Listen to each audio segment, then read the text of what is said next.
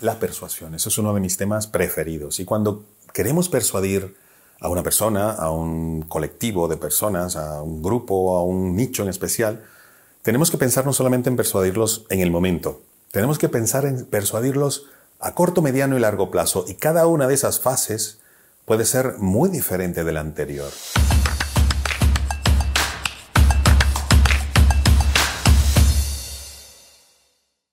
No es lo mismo intentar convencer a una persona, a un grupo de personas, a unos clientes, a tu novio o a tu novia o a tus familiares, tu padre, tus hijos, etcétera, en el corto plazo, en el mediano plazo y en el largo plazo. Una cosa es una emoción que podemos causar en una persona para persuadirla, otra es un estado de ánimo que es un poquito más largo, es una emoción pero que dura más en el tiempo.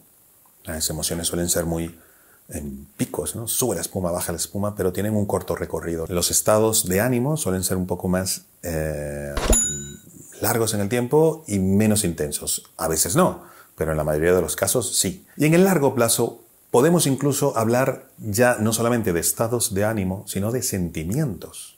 Podemos producir en las otras personas, en el largo plazo, sentimientos. Y te pongo un ejemplo sencillo. Una persona tú la puedes convencer con una emoción muy fuerte para que vote por un político, para que compre un producto o para que se vaya de viaje a algún sitio por una emoción de alegría, de sueño, de rabia, de, impotencia, etc. También podemos crear un estado de ánimo cuando, por ejemplo, en política, es que la política da para todo, creamos un estado de ánimo de insatisfacción en una gente porque resulta que el gobierno actual no hace tal cosa y eso hace que todos los días la gente tenga Mm, esa percepción y ese estado de ánimo de insatisfacción.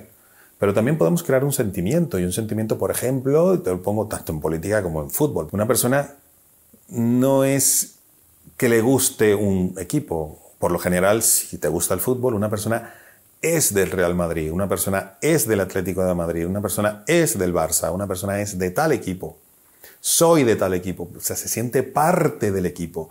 Eso es un sentimiento y es muy difícil, por cierto, a la hora de crear ese sentimiento, de cambiarlo. Eh, el argumentarle a alguien que se cambie de, que ya no sea del Madrid porque no gana o lo que sea, es imposible. El Betis, por ejemplo, aquí en Sevilla dice, viva el Betis que pierda, porque, bueno, en su historia ha perdido mucho. Un abrazo a los béticos, a los sevillistas y a todos. Pero, eh, es que hablar de estos temas tan emocionales generalmente te pones a mucha gente a favor y muchísima en contra, muchísima en contra porque eso nos revuelve un poco ¿no? la tripa. Pero lo que te quiero decir es que a la hora de nosotros tener una visión de largo plazo, cada una de las estrategias que tenemos para persuadir debe ser diferente en el corto, el mediano y en el largo plazo. Sobre todo, hombre, una persona con sus relaciones personales no está haciendo estrategia. ¿eh? Yo, para conquistarme a aquel chico, voy a hacer una estrategia, aunque, aunque sí, a corto, mediano y largo plazo. estimo que en el corto plazo ya lo conquiste, o una chica. Pero una empresa, una marca, un político, un partido político, eh, sí, es importante plantearse estas eh, estrategias de persuasión, de cómo convencer a la gente de una manera escalonada en emociones cortas, precisas, intensas, en estados de ánimo mm, un poco más pausadas, más relajadas, pero más constantes y estables en el tiempo, y en sentimientos, en sentimientos de pertenencia. Eso ya es otra cosa. Y eso ya es, eh, yo creo que el objetivo final de un proceso persuasivo, tanto de una empresa, una marca, un político, incluso una persona. Una persona que quiere conquistar, persuadir y convencer a otra.